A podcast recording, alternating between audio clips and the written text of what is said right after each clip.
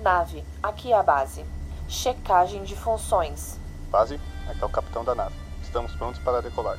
Câmbio. Equipamentos. Operando. Tripulação. Apostos. O papo na lua já vai começar. Atenção para a contagem, nave. 3, 2, 1. Lançar.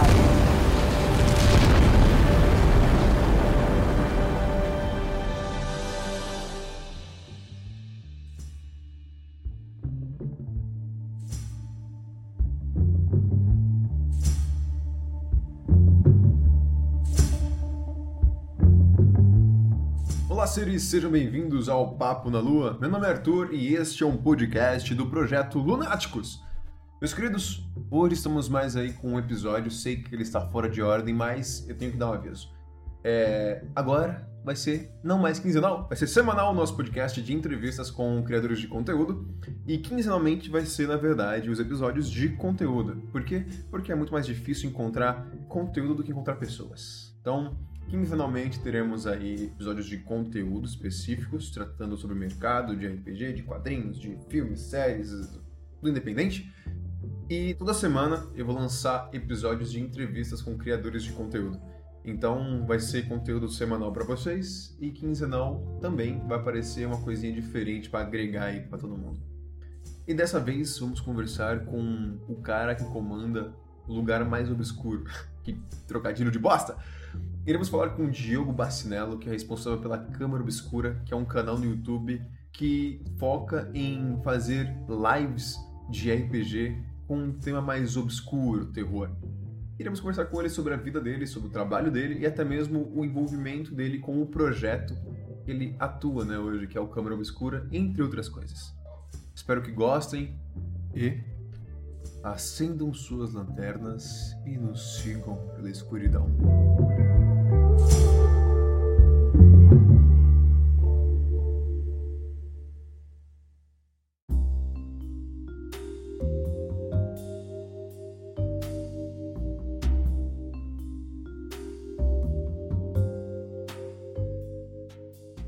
Favor, se apresente. Pois não, eu sou o Diego Bacinello. Eu sou da Câmara Obscura RPG, eu sou uma das pessoas que criou a Câmara Obscura RPG. É... E hoje eu cada vez mais me envolvo com produção de conteúdo para RPG. Né? É... O nosso foco principal é... tem sido jogos online, né? A gente, nós fazemos jogos via é, OBS, né? Via Skype, Discord e tudo mais. E eu edito e coloco isso no canal. Essa é a principal é, atividade do canal. Mas conforme a gente vai, eu fui entrando nesse, nesse mundo, eu fui descobrindo outras coisas que eu podia fazer. Então, produzir pequenos suplementos para algum RPG que está saindo, fazer uma meta extra para um financiamento coletivo, é, fazer parcerias com outros canais, né? Inclusive não faz quase nada. Semana passada a gente lançou aí o D&D Moleque, né? A Câmara Obscura RPG e o Regra da Casa juntos. E conforme agora eu também vou participar do lançamento do D&D. É, vou fazer uma fazer um talk lá, vai estar tá eu, Didi Braguinha, Alina Pascon e o Vinzão do, do Game Xixila. Do Game falando sobre produção de conteúdo para RPG. Não, produção de conteúdo, no caso, vai ter uma vertente para RPG. É, e cada dia eu busco, acabo descobrindo mais coisas para fazer. Aí meu tempo vai sendo tomado por essas coisas. Eu acho que de todos nós, né? Sempre surge uma ideia, alguma coisa que a gente pode aperfeiçoar ou aumentar o número de hobbies que viram profissão. Nossa, o tempo inteiro. Cara, hoje você tá com quantos anos e, tipo, hoje você trampa com o quê? Eu tenho 40 anos. Uh, e eu tenho um estúdio de design com um sócio, um amigo meu de muito tempo que hoje nós fazemos de tudo em relação à produção de material visual, tanto online quanto offline, quanto redes sociais, é, geração de conteúdo. A gente está cada vez também descobrindo mais coisas para fazer dentro do nosso trabalho, que eu chamo de trabalho normal. Há, há um tempo atrás você esteve envolvido com o, o, RPG nacional que saiu, que é o Ratos na Parede, e você fez a arte do livro, correto? Na verdade, eu estou fazendo a arte do livro. Ela está, ela está tremendamente atrasada por minha culpa, porque eu mensurei muito mal o tempo que ia levar para fazer essas páginas. E eu continuo fazendo uh, o Ratos nas Paredes. Em algum momento eu termina, vou terminar ele vai para vai para impressão. E tem um vídeo seu que você produziu sobre como foi essa parada da produção, né? É, teve um, um fast work que eu fiz mostrando a construção de uma das páginas. Uma, de uma das duplas de página. E é absurdo o trampo que você faz de você. Mostra tudo, tudo o detalhezinho do cara, de você escolher a imagem do personagem que vai compor, aí você pega, recorta, cola, abre. É tipo, você, o seu estilo é bastante focado nessa parte de recorte, cola, ou você se encontra em qual meio desse, ou não tem? Se você realmente vai para todos os lados, depende do cliente.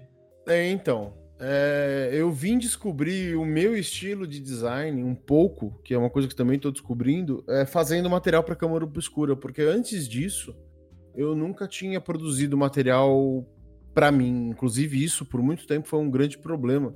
Eu acho que é um dos grandes problemas aí dos designers fazerem coisas para si mesmos, né? Largar, deixar de lado preciosismo, detalhismos e coisas do gênero e simplesmente fazer as coisas.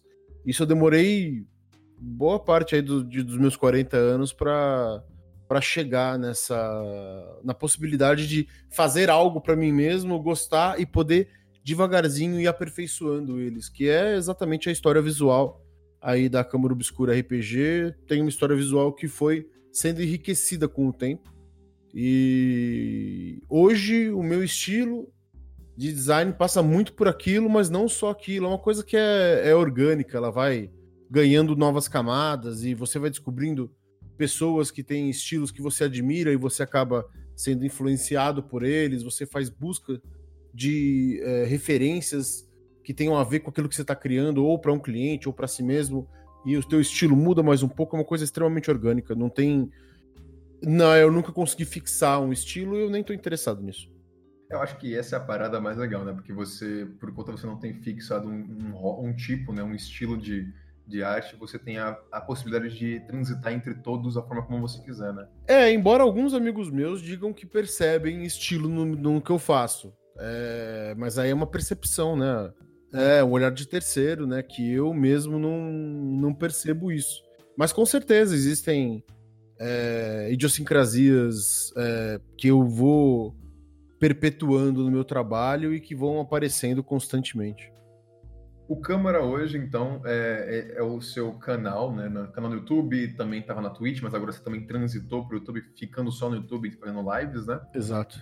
É, com foco em contar histórias, trazer narrativas de jogos com foco de terror, talvez, se eu posso, posso classificar assim? Então, sim, mas não é só isso. Ah, quando eu criei a Câmara junto com o Lucas Costa, que hoje não faz mais parte, é...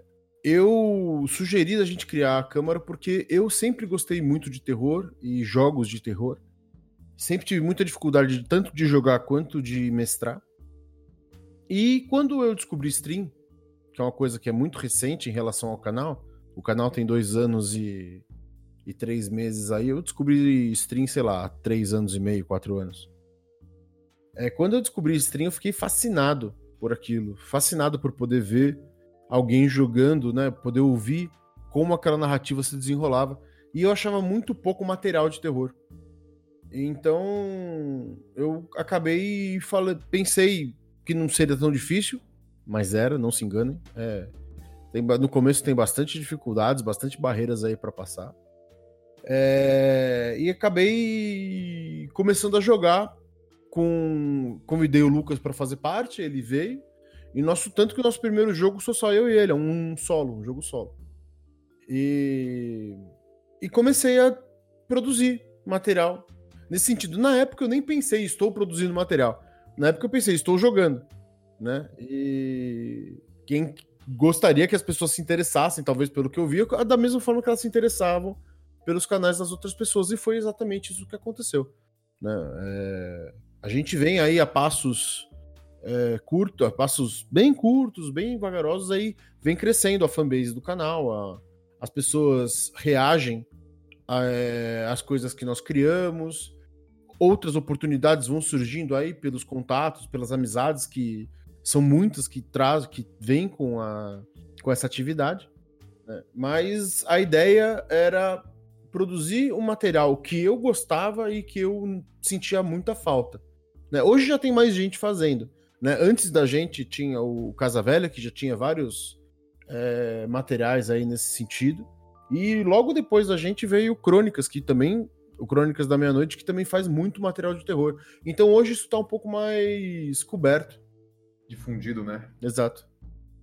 É, é uma parada também que é interessante. Você começou a trabalhar com, com essa criação de conteúdo como design, mas é, em, antes de começar o, o Câmara Obscura, você já tinha se envolvido com essa parte de produção muito mais é, de entretenimento, de certa forma, mesmo que seja tivesse sido como você fez inicialmente com câmera, só por diversão? Cara, sim. Eu tentei. Na verdade, eu tentei várias vezes, mas eu só consegui com câmera, com a câmera mesmo.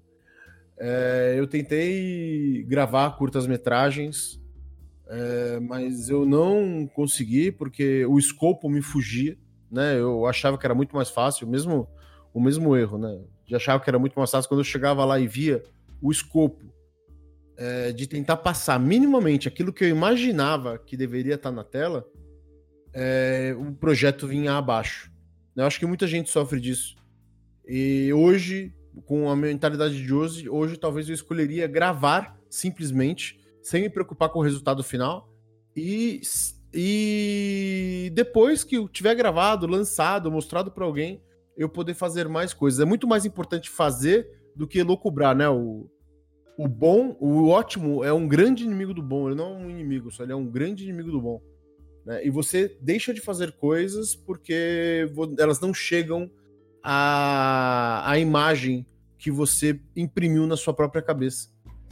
Certo, você então já teve esse envolvimento, mas tipo, qual foi o momento que você falou, putz, cara, é isso aqui? Eu, eu, você olhou com outros olhos e percebeu, eu posso tornar isso talvez uma forma de viver? Ou você nem enxerga isso como projeto em si? Cara, Câmara Obscura é, meu, é o canal onde eu jogo com os meus amigos e onde eu faço novos amigos para jogar.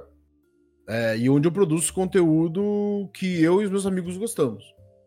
Né? É, o fato de várias pessoas de outros canais serem meus amigos muda essa essa perspectiva. O fato de alguns dos é, das pessoas que assistem a câmera serem meus amigos, a gente conversar constantemente, também muda aquilo que eu faço, né? Aquilo que eu vou propondo, né? Tem o pessoal me pede uma coisa de repente, eu falo, pô, não, vou fazer, vou tentar fazer, eu faço. É, então hoje a, a câmera, em relação a viver do ponto de vista monetário, eu não vejo possibilidade. E mesmo. Mas é, de viver e de criar conteúdo de, de, espalhar, compartilhar esse conteúdo, cara, ele já faz. Se eu já cheguei num formato onde é que eu quero, que eu falo assim, hum, é isso? Não, nunca. E eu acho que eu nunca vou chegar. Porque eu sempre vou estar buscando mudar aquilo, né? como é uma coisa que eu faço para mim, é, eu vou estar tá sempre mudando aquela, aquele formato para tentar coisas novas, experimentar coisas novas. Né? Tem coisas que deram super certo aí. O D&D Moleque é, uma, é um experimento que a, que a gente resolveu fazer junto e funcionou super bem. Foi super bem recebido. Uma, a gente não esperava, não tinha expectativa de uma recepção tão grande. É, mas é um experimento. E a gente vai gravar a segunda temporada? Vai experimentar também. Vamos gravar a terceira? A gente vai experimentar, vamos mudar. Porque é a natureza da, dessa proposta. Né? Então, não tem, não existe um formato definido na Câmara. Eu estou sempre pensando em coisas e estou sempre tentando trazer. Aqui falta tempo, né? São jogos de RPG, são coisas que demoram tempo. Agora a gente está mudando um pouquinho vai ficar só um jogo é, em campanha por vez, apenas um, e nós vamos rechear com botecos da Câmara, com que é a nossa roda de conversa. com one shots, com teste de com playtest, a gente vai convidar autores para virem jogar o jogo pra gente, a gente dá a nossa opinião, se eles quiserem. Né, vai, vai tentar criar. Eu já, a gente já jogou uma vez com um autor é, mestrou para um autor estrangeiro, mestrou, eu mestrei para o autor do Dandy Hack. E foi uma experiência que foi legal, apesar do meu inglês tosco. Quando você também estava hackeando o Indie, né? Eu estava exatamente, é. Eu, o hackeando do Indie Hack ainda acontece, inclusive hoje tem jogo. Olha aí. Mas. É, ele deu, a gente deu umas tropeçadas porque o meu tempo ficou mais curto, uhum. como é natural. E então, e eu quero reduzir o meu tempo online também para poder cuidar da minha vida é, offline. Né? Então, a gente vai ficar só com dois dias. Essa é, a, essa é a ideia inicial. Óbvio que vão aparecer terceiros dias aí, em, em uma participação em um canal, ou um one shot em algum lugar, ou fazer um boteco que, de um assunto que está em voga, sim. Mas a ideia, a ideia é a gente ficar só com dois dias por semana e continuar tocando, velho. Qual a sua visão sobre vocês, você, vocês que produzem material para RPG, de material de RPG para pessoas que consomem RPG é, no Brasil? Tipo, você com a Câmara Obscura, o Balbi com Regra da Casa, e como você vê esse crescimento é, acontecendo nesse, assim, nesses últimos anos, nesses últimos três, quatro anos? Cara, eu não sei. Essa é uma pergunta que eu acho que as pessoas que têm canal há mais tempo poderiam responder muito melhor do que eu. Eu acho que quando surgiu isso, né, eu acho que o primeiro no Brasil foi o, o Gruntar, se eu não me engano. É, as pessoas que começaram a assistir e foram impactadas por isso, por, pela, pela, pelos jogos de RPG online gravados, editados e, e subidos no YouTube, é, elas foram se aglutinando em volta disso, mas se você for pensar, é, é muito pouca gente ainda, né? É, a gente tem um, a gente é o nicho do nicho do nicho do entretenimento em relação a jogos. Né? Você tem primeiro aí é, práticas esportivas, depois você vai ter esportes e videogames, depois você vai ter jogos de tabuleiros, depois a gente vai pensar em VRPG. Né? É, então, eu acho que existe um crescimento. Mas é um, é um meio muito, na maioria das vezes, é, é um meio bastante árido para quem quer entrar. Né? O, ainda existe muito daquela coisa do, do jogador veterano que meio que, to, que torce o nariz, dá uma zoada no jogador novo, porque ah, você não estava lá quando eu cheguei, quando eu cheguei isso aqui era tudo mato, sabe essas coisas? Ainda tem muito disso e isso dentro de um ambiente de alta informação, porque você tem que ter. RPG demanda muita informação. Né? Demandava. Hoje você tem jogos que você consegue sentar e jogar, isso é maravilhoso. Inclusive, eu acho que isso é uma das portas para trazer pessoas novas para RPG. Jogos é, de uma one-pagers, jogos é, bem mais simples em relação à mecânica. Minimalistas, né? É, mais minimalistas, porque quando sei lá, 25 anos atrás, cara, para você jogar um RPG, você tinha que ler dois, três livros. Né? Ou, quer dizer, para você mestrar, mas você ficava curioso, queria ler, aí você lia, aí a, a, a torrente de informação é absurda. Né? Você vai. A quantidade de coisas que você tem que aprender para entender um pouco de Forgotten Realms, para entender um pouco do universo uh, do World of Darkness, para entender como funciona o, o, paradigma esotérico de coach porra, você tem que ler um monte de coisa. Né? Então, isso afasta as pessoas. Né? E dá aquela, aquela alcunha de jogo estranho, de gente estranha e tudo mais. Isso é uma coisa que acontecia muito, hoje acontece menos. Né? Então, eu acho que existe um crescimento, e, principalmente por Day Vampire. Não tem não tenho o que falar, são os, são os jogos mais conhecidos. Você tem um monte de ex-jogadores que tentaram uma vez que jogaram Vampire, né? Aí espalhados pelo mundo. E então você assim, eu acho que existe um crescimento, mas eu acho que tem, pode haver um crescimento muito maior difundindo o hobby como uma coisa gostosa uh, e fácil de fazer.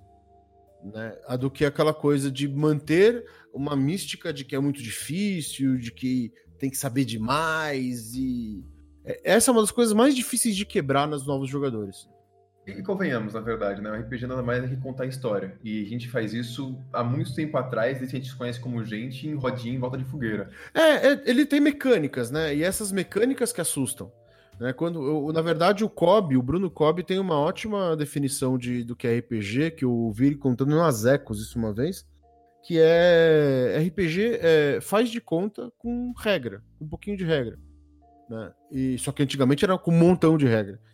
E sim, o, o, fato, o ato de contar histórias é uma coisa que vem é, com a humanidade, né? Mas isso foi, isso foi sendo transformado, né? Hoje você não conta mais histórias. Você, as pessoas que contam histórias contam histórias para que as pessoas assistam elas no Netflix, para que as pessoas vejam no cinema, para que as pessoas uh, leiam em livros, né? O ato de contar histórias como tradição oral, óbvio que ele persiste, mas ele mudou bastante também. Então, a gente, eu, talvez o RPG seja uma, uma forma de retor, retomar isso. É um resgate, né? né? É, um, é uma pequena forma, né? Em dentro de um ângulo, de retomar essa coisa de tradição, essa tradição oral de contar coisas. Né? E. Então eu acho que assim, vem com todo mundo, mas existe uma, existe uma galera muito antiga aí que dificulta essa, essa chegada de novas pessoas. Porém, por outro lado, tem um monte de gente aí tentando, mostrando RPG para novas pessoas, essas pessoas vão vindo. E é um trabalho de formiga, é um por um. Mesinha por mesinha, pessoa por pessoa, você dificilmente vai conseguir é, difundir isso, massificar isso. Mas você consegue aumentar o número de pessoas que vão estar tá, é, compartilhando do hobby totalmente. Pra gente começar a pegar o caminho final da nossa conversa, cara, uh, você acha, é, qual a sua visão sobre hoje o mercado independente é, de produção de conteúdo nacional, seja de RPG, seja de quadrinhos, seja do que for?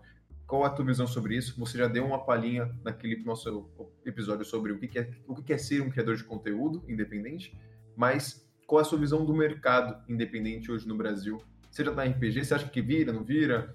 Tá crescendo, tá melhor? Como é que você vê isso? Cara, é um mercado difícil pra caralho. Na verdade, eu acho que não dá nem para dizer que é um mercado.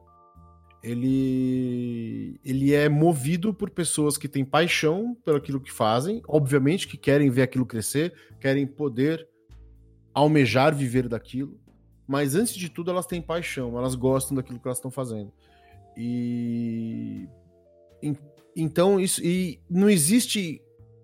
O Brasil tem uma. Ele tem um contexto econômico e social que não permite que as pessoas gastem muito tempo ou recurso com jogos e entretenimento que não seja massificado. Hoje todo mundo tem uma televisão em casa, isso, é isso vem de quase 60 anos atrás. Isso foi, vendo, foi sendo vendido como o entretenimento da família né? Então, você botar uma televisão na tua casa, você ter uma emissora que vai lá e bota lá para você a coisa que você vai ter que assistir. Antes disso, com o rádio. O rádio trouxe. Na verdade, a televisão é só um, um upgrade do rádio, né? Mas para você parar e escolher aquilo que você vai assistir, aquilo que você vai é, consumir, né? Como comprar um quadrinho, como uh, escolher jogar um jogo de tabuleiro, escolher jogar um RPG, você tem muitas barreiras para isso. As pessoas estão. A grande parte dos brasileiros está preocupada em sobreviver, não em absorver cultura. Né? Então, ou absorver, ou até mesmo se entreter de uma forma que não seja a forma massificada que os pais dele já, já faziam, que os avós faziam e etc. Né? Então, o contexto social e econômico do Brasil não facilita em nada isso. Mesmo. Porque você, as pessoas não têm dinheiro para gastar e você apoiar um financiamento gasta dinheiro. Você vai botar um dinheiro lá que você vai ver o retorno disso depois de um ano. É, e se bobear, vai fazer uma falta. E, e faz falta, cara. Faz falta para todo mundo. Entendeu? Se pessoas que têm condições é, de vida boas reclamam do dinheiro que aplicam e falam: eu gastei tanto em não sei o que e estão demorando para entregar. Se essas pessoas reclamam, imagina uma pessoa que tem que escolher se almoça ou se janta. Entendeu? Então, você tem, a gente tem um contexto muito complicado para geração de conteúdo de entretenimento no Brasil. Né? Até por isso, algumas pessoas optam por fazer isso para o exterior, e eu acho que isso não está errado. Né? Até porque muitas delas replicam no Brasil assim que possível. Mas no Brasil é muito difícil isso. Então, o, o mercado é movido por paixão, por pessoas que acreditam e, obviamente, por um público cativo, pequeno, que consome aquilo. Né? Só que esse número não fecha. Se o cara, se a pessoa que faz quadrinhos, se a pessoa que escreve RPG, se a pessoa que produz conteúdo de RPG, é... se a pessoa que produz curtas metragens, filmes independentes, se a pessoa tentar viver disso, o número não fecha, porque a quantidade de pessoas para é, apoiarem ela naquele processo de criação e, e divulgação do, e propagação do trabalho, o número não fecha. Você teria que ter quatro, cinco vezes mais pessoas para que elas pudessem juntas pegar cada um pouquinho ali, colocar uma grana para que você pudesse respirar, falar não, beleza, com isso aqui dá para viver e simplesmente se entregar à tua produção, entendeu? Mas eu não acho que isso pode ser um primeiro passo por conta dessa grande mudança da galera independente realmente começando a produzir por conta própria, abrindo mão até mesmo de, de, de grandes empresas que comandavam antes o que consideravam entretenimento ou não, e tendo, é, se pegando eles, muitas vezes os caras estão lançando jogos totalmente de graça, como o RPG de graça surgindo aí. É, não acha que esse número de pessoas que estão engajadas em produzir talvez dê um aumento para uma possível visão futura? Cara, sem dúvida nenhuma. É, na verdade, pareceu bastante pessimista o que eu disse. É, mas é a, é a, minha visão da realidade de, de, de, produção de conteúdo hoje. Mas a gente tem uma coisa na gente que faz a gente continuar. Né? A gente tem uma gana que faz a gente querer fazer mais. Depois que fez o primeiro, vira um pequeno vício. Você quer fazer mais, quer pensar como você pode mudar, quer pensar o que, que você pode fazer, como que eu posso abordar determinados assuntos, determinadas, determinados ângulos de narrativa. É... Só que isso é movido por paixão, né? Obviamente, se você tiver um monte de gente fazendo e essas pessoas chamando a atenção das pessoas e, e, e que vão consumir aquilo e essas pessoas olhando e vendo, poxa, eu posso consumir coisas que são mais a minha cara por um preço que às vezes vai ser o mesmo ou mais barato, ou ter que pagar um pouco mais, mas existe a possibilidade e isso continuar, é óbvio que vai, e, que vai crescer. Sempre vai haver. Né? Mas também, por outro lado, tem muita gente que desiste no meio do caminho. Percebe que é difícil e acaba uh, tendo que abdicar de, de criar para poder sobreviver. Né? É, um, é uma coisa bastante orgânica, é, um, é bem complexa, né? mas sim, é, dá para ver que tem muita gente vindo criar e isso é muito bom. Isso é muito, realmente muito bom. E até a parada que a gente conversou há um tempo atrás também nos nossos cedas de boteco, né? É, a gente hoje vive duas vidas, né? A gente sai de manhã para fazer aquele trabalho, o trabalho que a gente chama de, eu chamo de emprego. É o emprego para poder sustentar o nosso trabalho, que é aquilo que realmente colocamos é. a nossa essência, né? É muito bom você falar isso porque eu sempre vi dessa forma mesmo. Eu... É, trabalho é aquilo que a gente faz, porque é, é o que eu faço aqui na Câmara, o que eu estou fazendo com você agora. O emprego é aquilo que você tem que fazer para poder sustentar isso. É a sobrevivência, é. enquanto o outro é você colocar no mundo a tua obra-prima, né? A tua marca, a tua, a tua ideia. E isso eu acho que é, muitas pessoas se encontram nessa mesma situação que a gente, tá, que a gente que está, né? Todo criador, assim, totalmente independente, está nessa, nessa vida. Tá, cara, é uma coisa, é uma coisa muito compartilhada, né? Tá todo mundo mais ou menos assim. Tem gente que se destaca um pouco mais, que consegue um pouco mais de, de atenção, mas na real tá todo mundo correndo atrás, todo mundo tem que manter os empregos, todo mundo tem que fazer. E pode ser que isso mude futuramente. Pode ser que isso mude para algumas pessoas, mas é um caminho movido por paixão, um, um caminho movido por é, carinho pelo que você faz e, e por vontade de continuar fazendo. O cara que olha e fala, mano, eu vou fazer isso aqui porque eu sei que dá dinheiro e totalmente ser independente, o cara pode talvez dar de cara com um muro aí, se ele não tiver muita vontade de fazer. Porque realmente é uma parada difícil, né? É, cara, se o cara entrar pensando em ganhar dinheiro, Se fudeu. é, ou ele vai se frustrar, ou ele vai conseguir de uma forma que eu gostaria que ele, que ele compartilhasse com o resto. Por favor, se você descobriu, descobriu de como conseguir ganhar dinheiro fazendo o que gosta, É. porra. Que ele, que ele gostaria que ele compartilhasse com o resto, porque é bem difícil. Não é, não é um caminho fácil, não. Totalmente, totalmente. E com isso, cara, pessoas estão ouvindo, eu espero que estejam. e se não tiverem também, tudo bem, porque aprendizado vem para mim, como vai para você. É, Qual é a dica que você dá para as pessoas que estão aí também produzindo conteúdo, seja da mesmo estilo que você produz, que é streams de RPG ou streams de board game? Qual é a tua visão que você pode deixar, tipo, a dica para a pessoa que está querendo fazer ou está fazendo? Para quem quer fazer, é simplesmente faça. Não se preocupa se a qualidade da câmera vai estar boa, não se preocupa se você sabe falar é, suficientemente bem no microfone, não se preocupa se você tem um microfone, um fonezinho de cinco conto que você compra no, no, no camelô resolve a tua vida inicialmente. Faça. Se você quer fazer, faça. A única coisa que vai te diferenciar de alguém que faz e de alguém que não faz é o fazer. Então faça. Se, se você quer fazer, mas nunca fez, talvez você não queira tanto. É uma coisa que você pode analisar e observar e falar: putz, será que eu realmente quero isso? Porque ao saber se você realmente quer, você vai e faz. Se você perceber que você não quer, você abre espaço para pensar em outras coisas, para buscar outras coisas. Totalmente.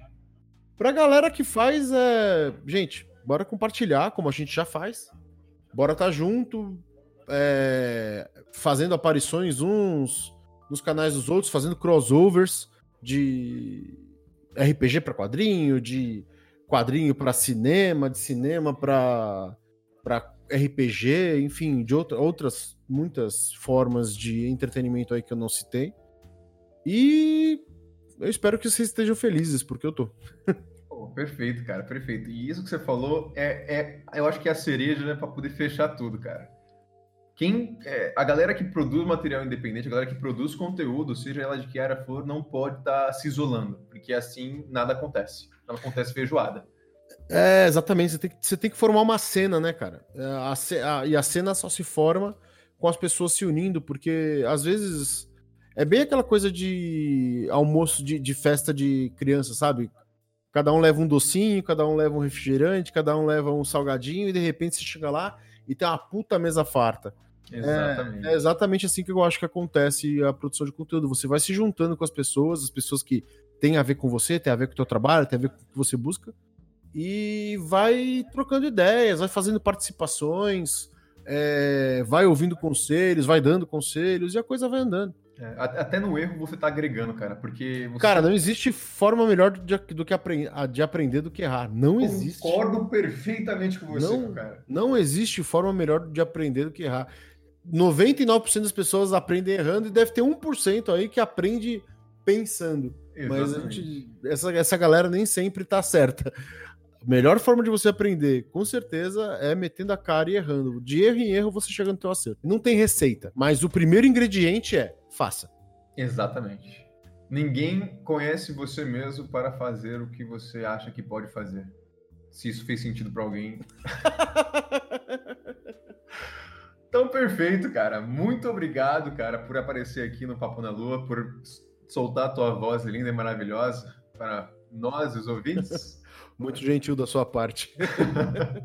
e agora é com você. Pode fazer o seu jabá, até mesmo falar como, como vai ser o eventinho. Então, a Câmara Obscura tem jogos de RPG de gênero, terror, ah, horror, investigação, esotérico, místico, mistério. Nós temos duas ou três lives por semana, todo o material vai editado para o YouTube, então se você os jogos mais novos, se você for acompanhar, é só jogo, não tem aquela falação de início e tal, é só corta pro jogo mesmo. Ah, nós estamos com o D&D Moleque no ar aí, e esse já é no canal do Regra da Casa, é, que é um D&D old school jogado, gravado presencialmente e editado é, para ser um show mesmo, né? Então ele tem edição não linear, uma coisa que joga um pedacinho para cá, um pedacinho para lá, para fazer que a, que a narrativa, que a contação de história fique mais divertida e mais cativante. E no lançamento do D&D eu vou estar tá lá no Museu da Imagem e do Som aqui em São Paulo, ali na Avenida Europa, no, às três horas da tarde, numa roda de conversa com o Didi Braguinha, uh, do Matando Robôs Gigantes, com a Lina Pascon, do RPG Planet, e com o Vinzão, do Game Chinchilla, falando sobre as masmorras da produção de conteúdo. As coisas que a gente passa na produção de conteúdo. E... Então, as inscrições abrem é, amanhã, terça-feira, dia 1 de outubro de 2019, às 13 horas, num link que eu vou passar para o Arthur e vou pedir para ele colocar na descrição aí do podcast. Já está. Vocês podem entrar e, e, e se inscrever nas mesas, tem várias mesas, e se inscrever nos talks. E é isso. É isso aí, cara. Gratidão novamente. Esse é Diego Bacinello do Câmara Obscura. E pessoas, muito obrigado por ouvirem. Quer deixar uma última palhinha, Diego? Acendam suas lanternas e nos sigam na escuridão. Pô, perfeito. o link do Câmara Obscura tá aqui embaixo na descrição também. A galera vai ver porque o trampo do cara é foda. E é isso, pessoas. Muito obrigado por mais, ouvir mais um episódio do Papo na Lua. Tenho que só agradecer a todos que estão ouvindo, a você, Diego, e a todos que participaram até agora. E é isso aí. Eu que agradeço. Muita gratidão e até a próxima. Câmbio, desliga.